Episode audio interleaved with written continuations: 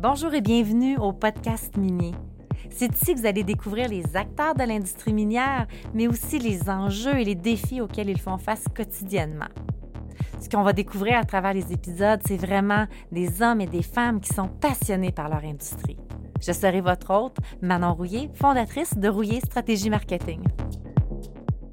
Mon invité aujourd'hui, Éric Boucher, directeur général de 48e Nord. Allô Éric, merci d'être là pour le podcast minier. Eh bien, merci Manon euh, pour l'invitation.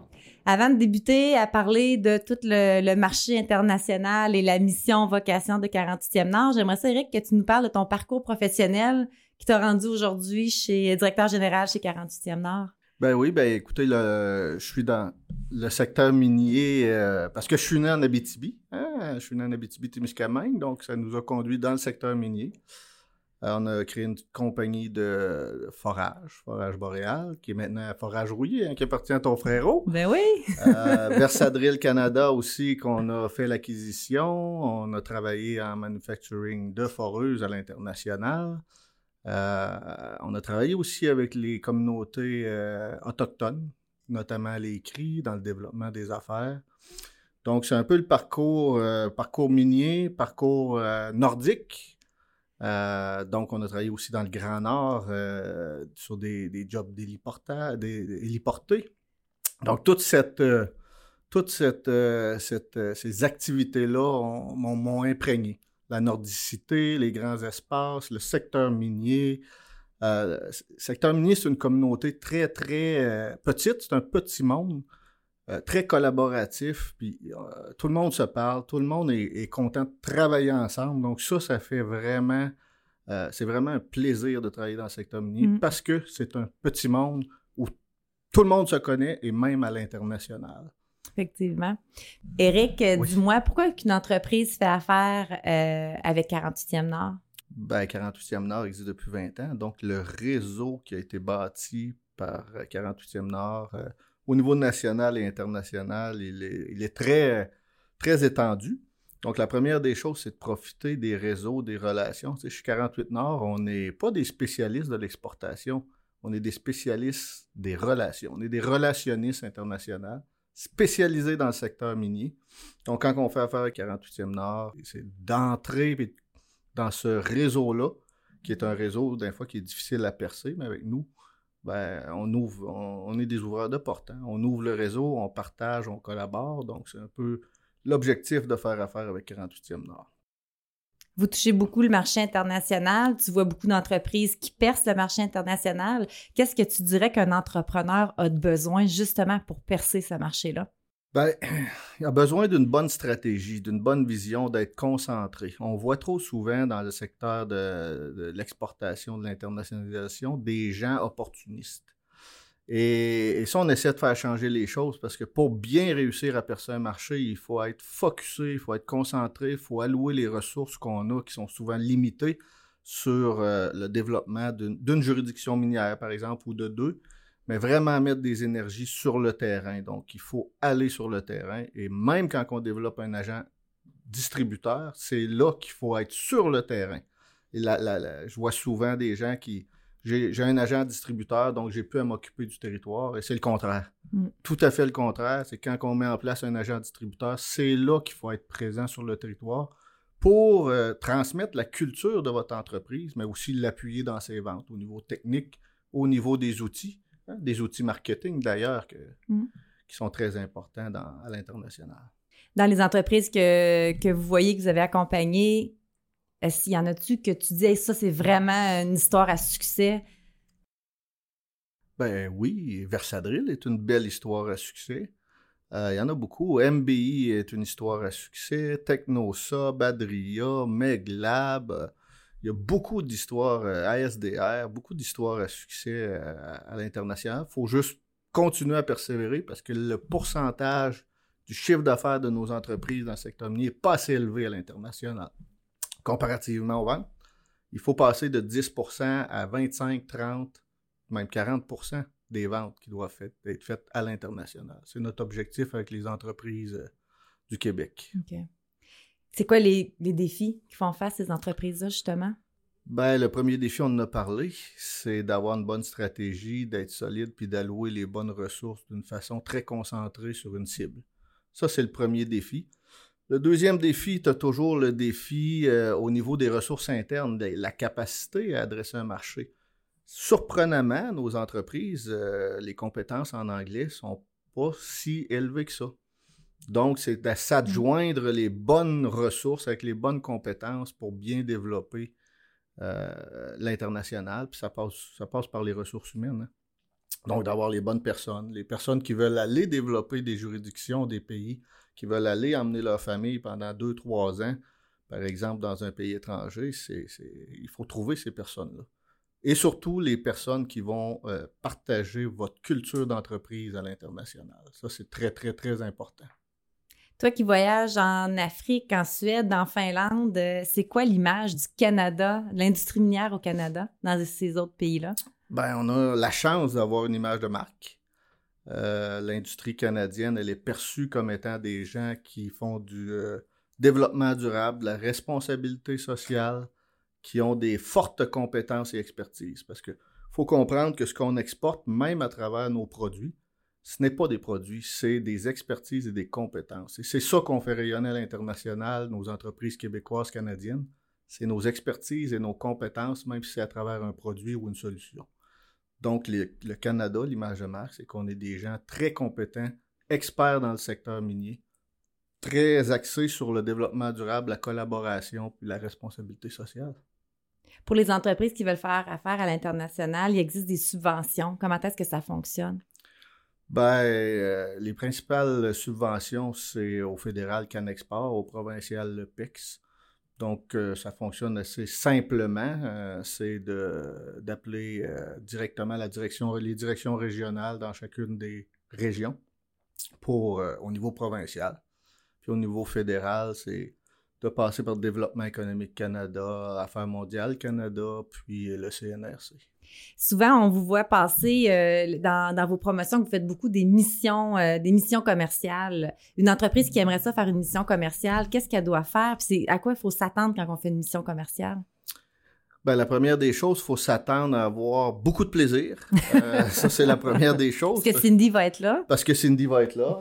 bon, c'est la, directrice des affaires internationales. Donc, c'est Cindy qui organise toutes les missions. On a toujours droit à quoi? Un vol artistique local. C'est extraordinaire. C'est extraordinaire. Une ride en chameau. Euh, des choses comme ça. Mais sérieusement, il faut s'attendre. Euh, l'émission, c'est une expérience humaine enrichissante. la première retombée, on s'attend tout le temps. Il y, a, toujours un volet commercial où on, va développer des relations, faire des affaires. Il y a un volet, nous, qu'on met de l'avant également, c'est l'acquisition de connaissances. Donc, aller chercher des connaissances qui vont appuyer l'entreprise dans son développement futur. Puis, euh, il y a un, troisième volet, une troisième retombée qui est les liens qui se créent entre les participants. Et ça, on n'en parle pas euh, assez souvent, mais à chaque fois qu'on revient de mission, il y a toujours des retombées économiques, euh, partenariats, collaboration entre les participants, parce que passer dix jours avec quelqu'un dans une mission, c'est très intense, c'est très mmh. humain, c'est très enrichissant il en ressort vraiment de, belles choses. ça, c'est une retombée également. Donc, il faut s'attendre à ça. Beaucoup de plaisir, relations humaines, développement commercial, des relations, des... et aussi de l'acquisition de connaissances et de, compétences. On parle souvent d'acquisition de compétences, de connaissances, comme tu viens de dire. Quand on va à l'international, il faut connaître le pays, il faut connaître la législation, il euh, faut regarder, y a-t-il une entreprise québécoise qui est déjà là que je pourrais peut-être euh, apprendre d'elle? Puis un aspect, je trouve qu'on parle pas beaucoup, puis tu vas me voir venir, mais c'est l'aspect marketing.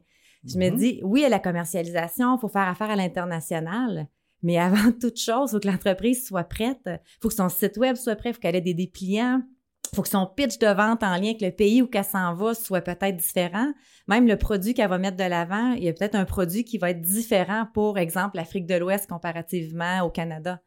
Euh, est-ce que vous autres, 48e Nord, c'est une façon que vous accompagnez les entreprises aussi? Ben nous, on fait, affaire avec des firmes comme toi, Manon. Euh, c'est vrai que euh, avant de partir en mission, il faut être prêt. ce qu'on voit, c'est qu'effectivement, il y a beaucoup d'entreprises qui n'ont même pas le site en anglais. Donc, c'est un peu, c'est un peu une, mission, c'est beaucoup de préparation.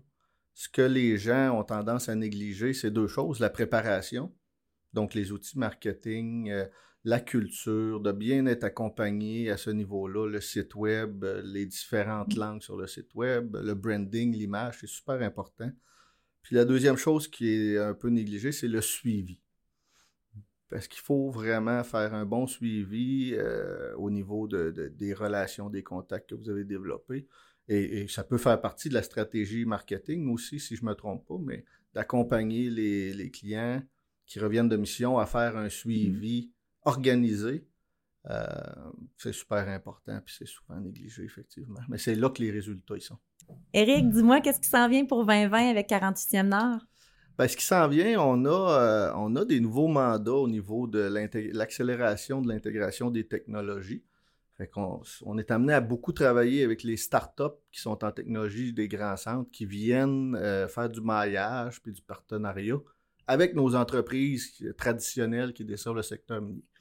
D'ailleurs, on a une programmation d'activités dont Manon, tu viens faire euh, assurément la partie ben marketing. Oui, oui. Donc, on a euh, une panoplie de coachs, euh, les meilleurs, les meilleurs au Québec, qui viennent appuyer nos startups puis nos entreprises qui veulent développer ce partenariat-là pour vraiment accélérer l'intégration des technologies. Donc, c'est une plateforme vraiment collaborative, c'est de l'innovation ouverte, c'est collaboratif, c'est vraiment deux mondes qui se rencontrent.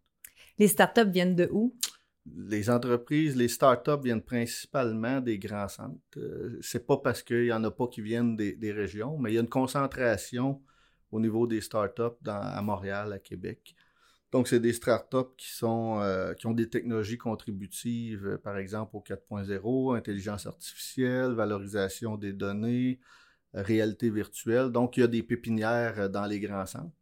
C'est la rencontre entre ces startups-là puis les entreprises qui desservent le secteur minier depuis 50 ans. C'est une rencontre de deux mondes, puis euh, pour l'accélération d'intégration des, technologies. Puis on sait que ça, ça, en va de la survie de nos entreprises qui desservent les minières, d'intégrer les technologies pour s'assurer un rayonnement des compétences, des expertises à l'international. Il y a une entreprise qui est en train d'écouter présentement, puis elle se demande comment est-ce que je fais pour faire partie d'une des cohortes. Il y a des appels à projets qui sont lancés. Donc, euh, à partir de là, nous, ce qu'on fait, c'est qu'on sélectionne, euh, on sélectionne une grande entreprise du secteur minier qui veut jouer. C'est une grande responsabilité. Présentement, on a TechnoSub qui joue ce rôle-là. C'est une grande responsabilité d'accueillir ces entreprises-là, start-up qui connaissent rien du secteur minier, travailler en innovation verte avec ces gens-là. C'est vraiment beaucoup d'énergie, mais c'est très gratifiant. Donc, on, commence avec une entreprise, une grande entreprise secteur minier qui veut jouer ce rôle-là, un peu ce rôle de parrainage-là. Et on fait un appel euh, à projet selon leurs besoins. Euh, dans le cas de TechnoSoft, c'était la captation de l'information, la communication jusqu'à la surface et la, plateforme euh, d'analyse, en plus du modèle d'affaires. Donc, on est allé avec vraiment les besoins de la grande entreprise puis on lance l'appel à projet partout au Québec. Éric, toi qui as gravité dans l'industrie minière euh, pratiquement toute ta vie professionnelle, euh, est-ce qu'il y a quelqu'un qui a influencé ta carrière dans l'industrie minière? Ben, il y a plusieurs personnes qui ont influencé. Un mentor, là. Euh, plusieurs personnes ont influencé ma carrière. au départ, on a eu le noyau. quand j'ai fait l'acquisition de Forage Boréal, on avait un noyau d'employés qui étaient là depuis longtemps. Donc, ce noyau d'employés-là, qui étaient des employés, des foreman, qui étaient des directeurs, ont vraiment euh, façonné aussi les gens de Versadril. Les, propriétaires de Versadril ont vraiment façonné. Je suis rentré dans ce secteur-là et je ne connaissais rien. Donc, euh, j'ai fait l'achat et après ça, on, m'a pris euh, sous leurs ailes et on m'a montré. J'ai appris sur le tas comme ça avec mm. des gens d'expérience avec des gens de terrain. C'est vraiment avec ces gens-là que j'ai appris, vraiment des gens sur le terrain. D'ailleurs, je me déplaçais sur tous les chantiers et les gens se demandaient qu'est-ce que je faisais là. Mais j'accompagnais toujours les, les, travailleurs sur tous les chantiers. Puis euh, ils m'ont beaucoup plus donné que moi j'ai pu leur apporter. Hey Eric, merci beaucoup d'avoir euh, participé, surtout d'avoir accepté de t'être déplacé dans nos bureaux à Québec. Ben merci Manon. Puis on a hâte de vous voir en Abitibi On est souvent là. pour la cohorte. Super, merci Eric. Merci.